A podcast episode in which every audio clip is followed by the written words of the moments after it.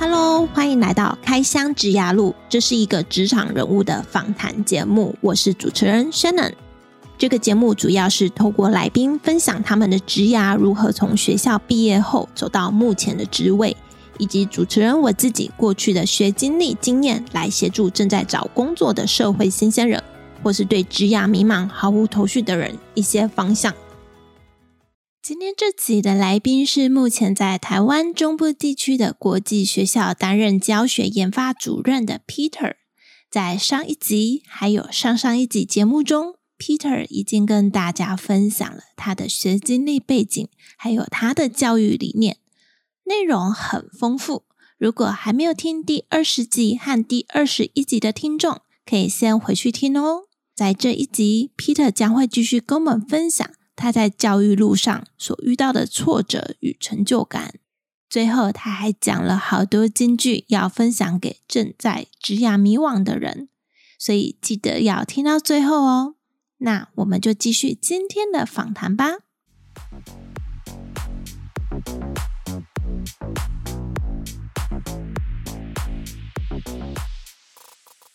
接下来我想请问 Peter，你做这个工作以来啊，你遇到比较大的挫折是什么？可以跟我们分享一下吗？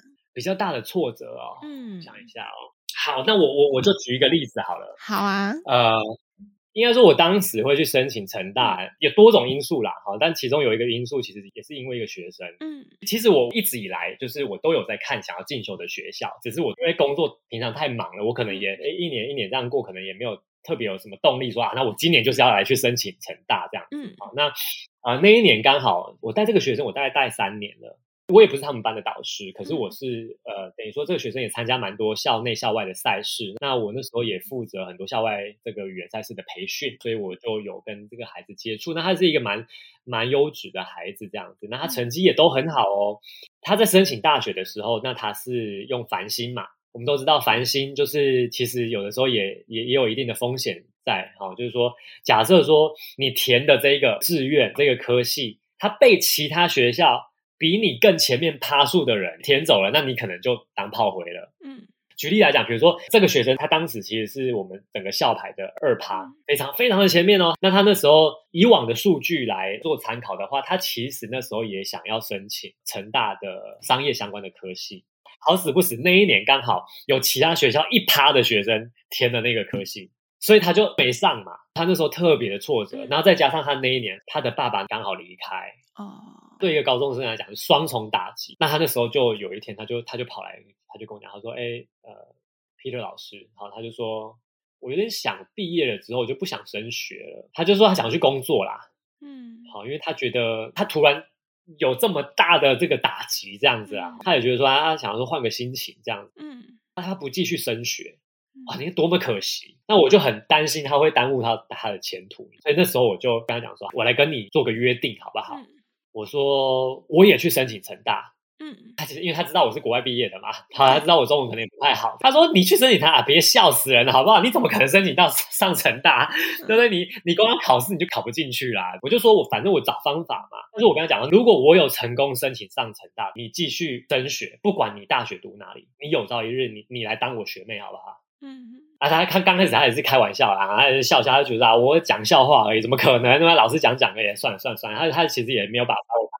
那我对这件事情，我就我就很认真去看待，所以我找了各种方法。好像成大很多科技都是要考试的啊，嗯，哎，考试都考中文啊，我哪考得过啊？所以我为什么我会最到最后会读 IMBA，就是我们全英授课的嘛，嗯，全英就不用考中文啊，嗯，当时其实也不是有成只有成大 IMBA 啦，对对，其实很多学校都有啦。其实都有，那我那时候也都看过，我甚至有去清大面试过，也都有上。但是为什么最后执意我就是要去成大？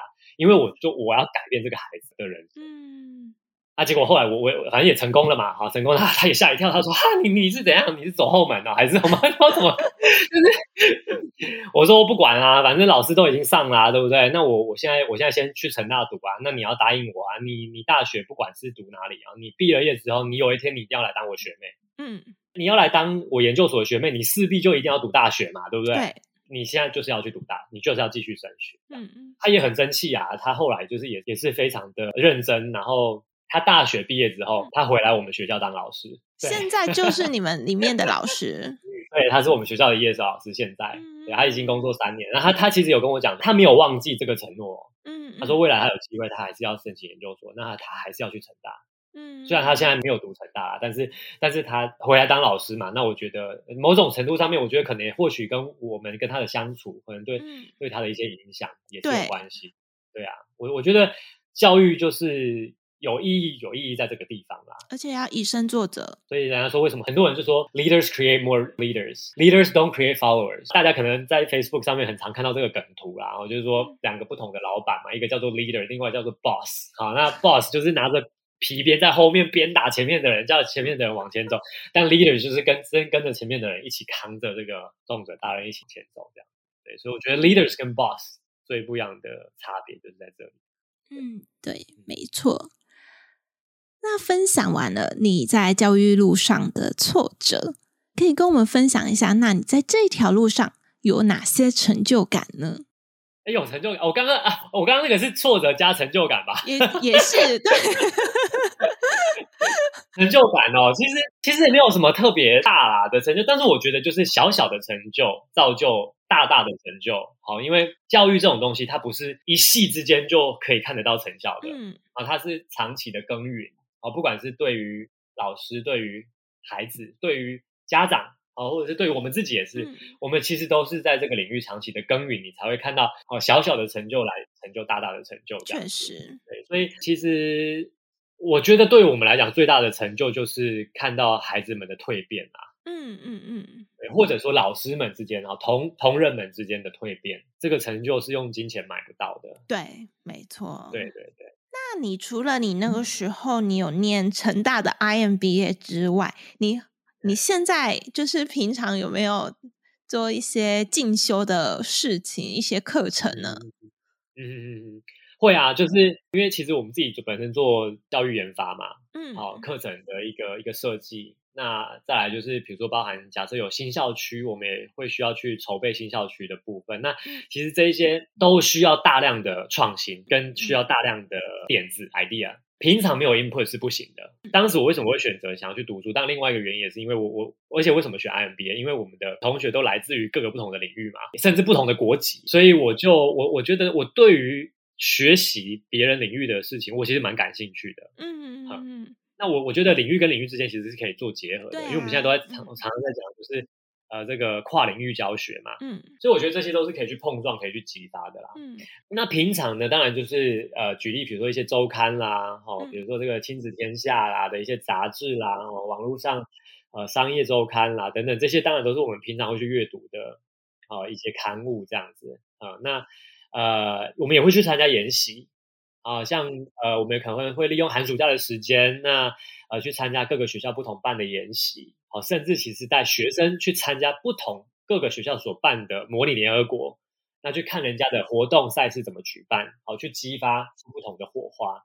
对，那因为我觉得教育现场有就是一直在变动啊，嗯，好，那当然我们我们也要我们给我们孩子的也是要最最符合这个时事这这个趋势所需要的这个能力，嗯，好像我我前面有讲嘛，就是 ESG 嘛，那 ESG 这个是。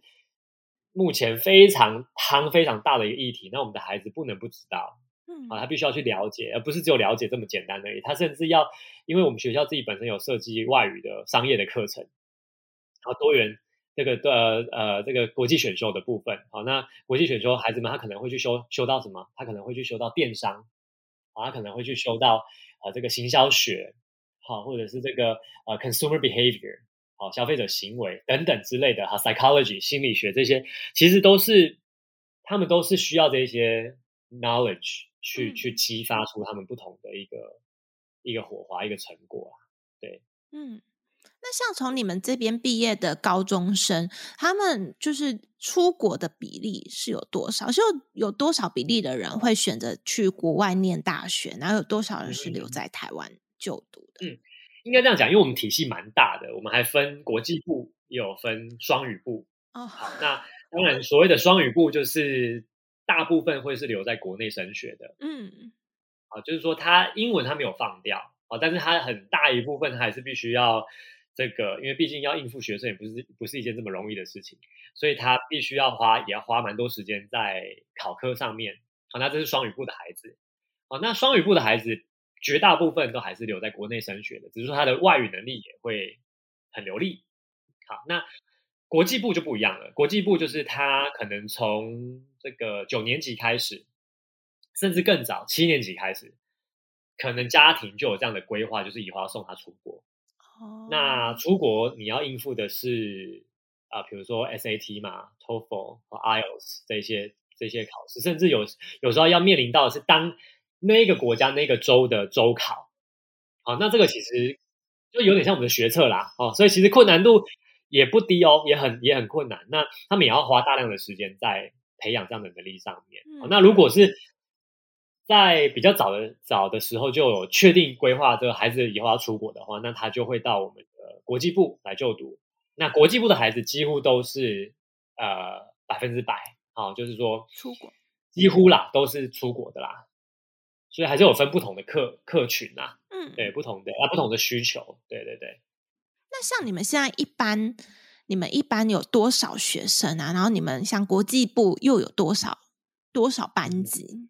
嗯，其实这个不太一定诶、欸，因为就就呃，举例，比如说像小学来讲啊，而小学就是一般大概落在三十四、三十五个人左右。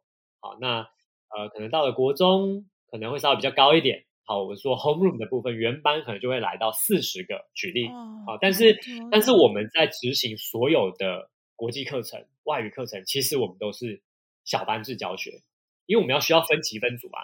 嗯嗯。对对对，分级分组情况之下呢，一般大概就会落在平均啊，可能十到二十个左右。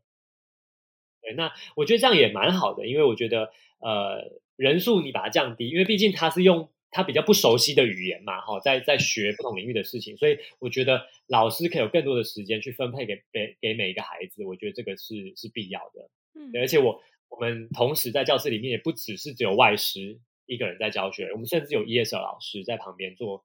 做辅助协助，好，那做协助，那甚至有的时候中师他可能也会在在教室里面，他可能中可能中导嘛，导师他会坐在后面嘛，类似像这样子。那你看，如果这样子算一算的话，可能那那个班级举例十到二十个人，但是现场就有就有三个老师在辅助学生，对，所以师生比是是相当低的。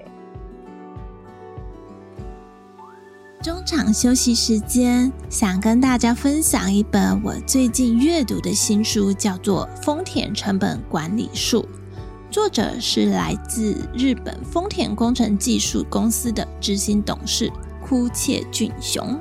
而我现在所说的丰田，就是大家耳熟能详的汽车品牌 Toyota。相信很多人在工作上常常会遇到老板提出要 cost down 的要求。还有在产品量产后，要去评估产品的生产量，避免无谓的浪费。在《丰田成本管理术》这本书里面就有提到，消除浪费的目的是为了降低成本，唯有降低成本，才能使利润增加。而成本不仅仅只是产品本身哦，也包含了公司营运上的各种开销。例如，在丰田公司，他们连开会使用的笔都要计算到成本，也因此降低成本是他们公司每一个员工的任务。从产品最初期的设计，就有一套管理成本的 SOP，到产品量产了，也有一套要消除浪费的方法。而这些方法在《丰田成本管理术》里面，这本书是完全公开分享给大家的。这本书主要有分成六个章节，在前三章主要跟读者分享了丰田公司的成本经营管理、员工对于成本管控的意识，还有提高产品附加价值的理念。后三章呢，是跟读者分享降低成本的具体做法。包含了如何要有效执行目标成本制，如何消除浪费，让工作产生附加价值，还有如何实施视觉化的大步乌法来提高工作效率。在这些章节都有详细的图文说明，比如说成本会议的进行方式，书中连会议的 agenda 都有分享出来。那也有分享到丰田失败的案例，像是发生在二零零八年金融海啸时期，因为过度生产造成车辆滞销的浪费，这造成了丰田创业以来最大的危机。丰田公司对于改善他们汽车工业的制程，还有精准的控制成本，是在业界有名的。这也是让他们在全球汽车业名列前茅的原因之一。这本书我认为蛮适合各行各业的老板、主管，还有正在研发设计新产品的工程师、设计师、产品经理和专案管理师来阅读。相信丰田把成本精准算到位的方法，对你的事业会有所帮助。那对于一般员工来说，我认为也值得一读，可以站在不同的立场去思考，也可以增进看待事情的广度。对这本书有兴趣的朋友，可以直接到实体通路还有线上通路购买。实体书和电子书都已经上市了。详细书籍的资讯我会放在本集的节目资讯栏里，还有一个小小的福利要分享给大家，就是丰田成本管理术的出版社免费提供了三本书要送给我们的节目听众。如果你有兴趣得到这本书的话，请看本集的节目资讯栏。所以之后，你的自己的小孩，你也会打算送进你们自己的学校这个体系吗？会啊，就我孩子他很出生，啊，他现在十个月大嘛，哦，那我们上次 应该说他三个月大的时候，我就带我我太太，哦，跟我跟我岳母去 去参观我们自己学校的幼儿园。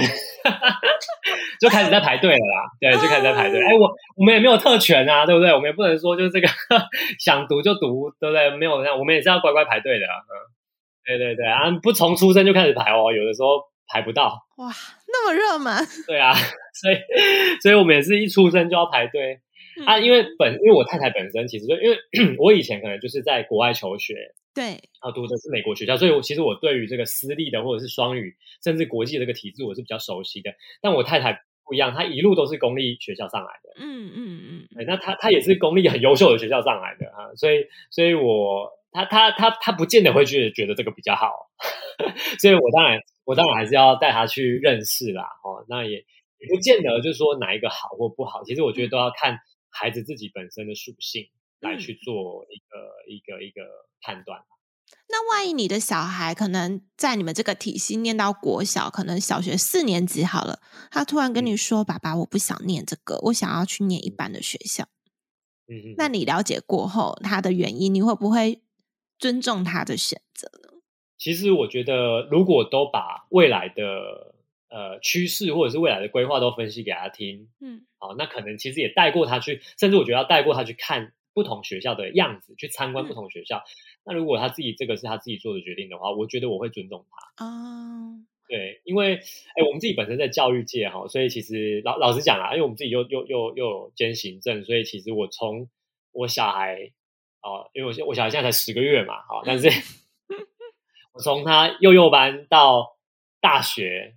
好的一个规划，嗯，学校的样态规划可以走哪一条路，或甚至到学费，其实我全部都算出来了。你在这个行业，你一定一定会算的。对对对，就是说，就是说，如果都我路都已经规划出来，那我也跟孩子啊举例，他因为四年级其实有他自己的想法了啦。嗯，哦，基本上到四甚至五五六年级，他们都有自己的想法。那我觉得，如果你可以再进一步，你。你你不是只有分析给他听，嗯，你可能带他去不同的学校去去参观。那假设这个还是他他的选择的话，我觉得这个我会尊重。嗯，哇，我反而觉得这样是好的。为什么？因为他自己有想法嘛。那你从小你就要学会什么？就是对你自己的决策来做做负责啊，责，对不对？要负责任，对啊。所以我觉得，哎，如果你到时候如果又又要跟我说要转校什么的，哎，不好意思，这是你自己做的决定哦，对不对？哦，你要承担啊，对啊。嗯，很好，很明智的父母。好，那再来，我想要请问 Peter，就是虽然你都是在高中以下的呃教育这个领域啊，那我想要请你就是给我们一些已经是大学毕业甚至研究所毕业的社会新鲜人，如果可以给他们一些建议的话，就是他们可能没有经历过你们这种体系这样子培养独立思考的能力，然后他们可能到毕业之后才觉得。哇，我不知道我要做什么，然后可能在、嗯、呃，对于未来很迷茫。那你如果他们已经走到这个年纪了，你会想要给他们哪一些建议呢？就是他们还可以朝着哪些方法去找寻他们的职涯路？其实我可能就会用最简单的一一句话哦来来来诠释啦。哦，当然应该说两句话啦。哈，第一句话就是我会鼓励他，就是 discover yourself。好，就是说你要去 explore。就像我刚刚讲的，我前面提到的，你不去试，你你不会真正的了解你到底适不适合，喜不喜欢。哦，所以我觉得，我觉得还是要有这个呃试的这个这个期间，我觉得这个这个这个是很重要的。哦，但是我后面要提到的另外一个点就是 don't sell yourself short。嗯，啊，就是说，诶，这个其实是我我我蛮常我蛮常跟社会新鲜人，特别是社会新鲜人讲的。哦，就是说。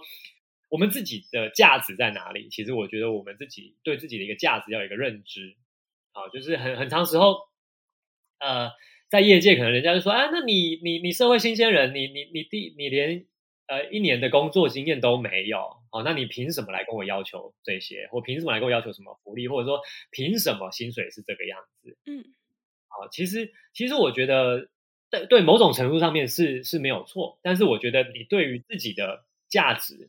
在哪里？我觉得这个是要要有所认知、有所掌握的。嗯，好，那当然我们要不断的去学习嘛。好，就是说我们我们我们当然也一定有我们的强项的地方，我们我们也要去也要去好好的运用它。但是我们也有我们弱弱项的地方 （weakness），那我们要去补足。好，我们我们要花时间去进修，我们要去补足这一块。其实这都是我们需要去。去去去花时间去做的，嗯，对，所以其实就这两句啦啊，第一句就是 discover yourself，就是你一定要去试过啊，你不要说我听谁讲听谁讲啊，然后我听这个也不好，那个也不好，嗯，啊，我听到最后可能，嗯，可能人家都走到第十步了，那 那你第一步都还没有踏出去，我觉得这样就特别可惜，嗯，好，那第二个就是 don't sell yourself short，就是你你不要啊轻易的，就是这个。呃，等于说轻忽了你自己的价值，对对对。那在这两个权衡之下，我觉得，我觉得我很鼓励大家，就是不管什么样子的行业，只要你有兴趣的，嗯，你觉得是对人有帮助的，对社会有帮助的，我觉得你就可以放手去做。确实，对，这这个我也蛮认同的。不管你读什么科系，你只要觉得你有一点兴趣，你就去做做看，做了你才会知道这是不是你要的。嗯，是啊，是啊。对对，好，那就到我们最后的尾声了。想要请问 Peter，你有没有准备一句话要送给我们节目听众？哇，一句话，我刚刚送了两句嘞。我吧，我啊，是我那个，好啦，没关系。市场的金库在哪？哪？在哪一句出来？我觉得你可以讲出很多哎、欸。是吗？因为你们可能常常在对学生讲，呃、然后可能就会常常会有.哦，对，讲出不一样的，觉得、嗯、对。好，呃，我我我就讲一句好了。我觉得可能大家会觉得这个，我不知道有没有听过啦。但是这一句话是我小学老师送给我的。嗯，对。然后我我记到现在。你小学应该还在台湾念吧？我小学还在台湾啊。我小学有有有几年在美国。但是，但是这这个是在在我在台湾的时候的一个老师的一个英文老师送给我的，我觉得特别有意义。他说：“When the sky is dark enough, you'll see the stars。”意思就是说，当天够黑的时候，你才会看得到星星，你才会发现到它的闪耀。嗯，那这句话什么意思呢？其实大大家也可以去查啦，好，因为真的有这句话，好，就是说你不要觉得现在特别难熬，嗯，好，或者说我求职特别的不顺利，嗯。好，因为这这这都是人生很常会发生的事情，或或许这也是老天爷啊，不管你你信什么教哈，那但是不不不管是哪个神啊，给你的一个一个一个考验。好，那那当这个天够黑的时候，你才可以发觉到，好这个星星它亮它亮亮的地方，它特别的地方，所以你才你才有办法凸显出你自己的价值。嗯。所以我觉得，我觉得这句话也也送给我们现在的新鲜人啦。好，就是说，假设你在职职场上面，你你可能很很这个很彷徨，哈，你也不晓得要怎么去选你接下来要要走的路，或者说你现在这个做的工作也不顺遂。其实我觉得这些都是未来啦，啊，未来你可能十年、二十年过后，你可能回头看，其实这些都是成就你现在样子的一个过程。嗯，都是养分。你现在的过程都是养分，对对对，所以不要灰心，冲就对了。对，只要你是走在正向，不是做一些违法的事情，你都要相信你现在的做的事情是有意义的。没错，没错，就是要对这个社会有贡献的啦。对，对，嗯，好。OK，那我们就谢谢 Peter 今天跟我们那么精彩的分享，okay, 谢谢你，谢谢主持人 Shannon 给我这个机会，可以让我来这边 跟你这样子聊天，也跟我们线上的这个观众朋友来稍微聊一下。我觉得这这这是一件非常有意义的事情。那我觉得其实，呃，Shannon 也是在做一件非常有意义的事情。谢谢你。好，那我们今天访谈就到这边喽，那就先这样子，谢谢，拜拜喽，大家拜拜，先生拜拜，拜拜。在这边，我快速整理下本集的重点：第一，Peter 当初会就读成大 IMBA 的目的，除了是自我提升以外，也是为了达成与学生之间的约定。因为当时他的学生因为申请繁星计划失利，加上家人的离世，进而有想放弃升学的念头。有了 Peter 的鼓励，目前这位学生已经是一位优秀的 ESL 老师了。第二，Peter 分享他的成就感来源是看到学生们与教师们的蜕变，这是在教育领域上不断耕耘才会得到的。是用金钱也买不到的成就感。第三，Peter 平时充实自己的方式是阅读一些书籍杂志，并会利用寒暑假去研习，也会带学生去参加模拟联合国，让学生之间可以与时事结合，激发不同的火花。第四，Peter 分享给社会新鲜人和职业迷惘的人两句话：Discover yourself。多方去尝试，不要因为别人说你不合适就不去尝试，一定要自己亲自去试过才知道。Don't sell yourself short，不要轻忽你自己的价值，要对自己的价值有所认知，也要时常去补足自己不足的地方。Peter 认为，只要对社会有价值、有贡献，都是值得去做的。第五。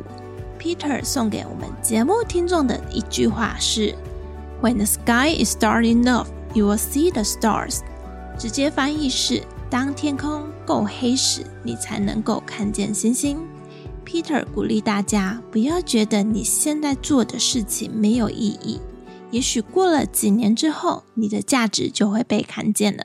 所以，just do it。最后，谢谢你听到节目的尾声。真的真的很感谢你愿意花时间听到这里，希望我的节目对你的职涯路有所帮助。之后我会固定在每周三早上上架我的节目。如果你喜欢我的节目，麻烦你帮我到 Apple Podcast 给予五星评价，并留言告诉我你喜欢哪一集的内容，这是对我持续创作与分享很重要的鼓励。有任何建议，也欢迎来信给予指教。如果你有想听哪个行业的人物访谈，也欢迎来信告诉我。我的电子信箱放在本集的节目资讯栏里。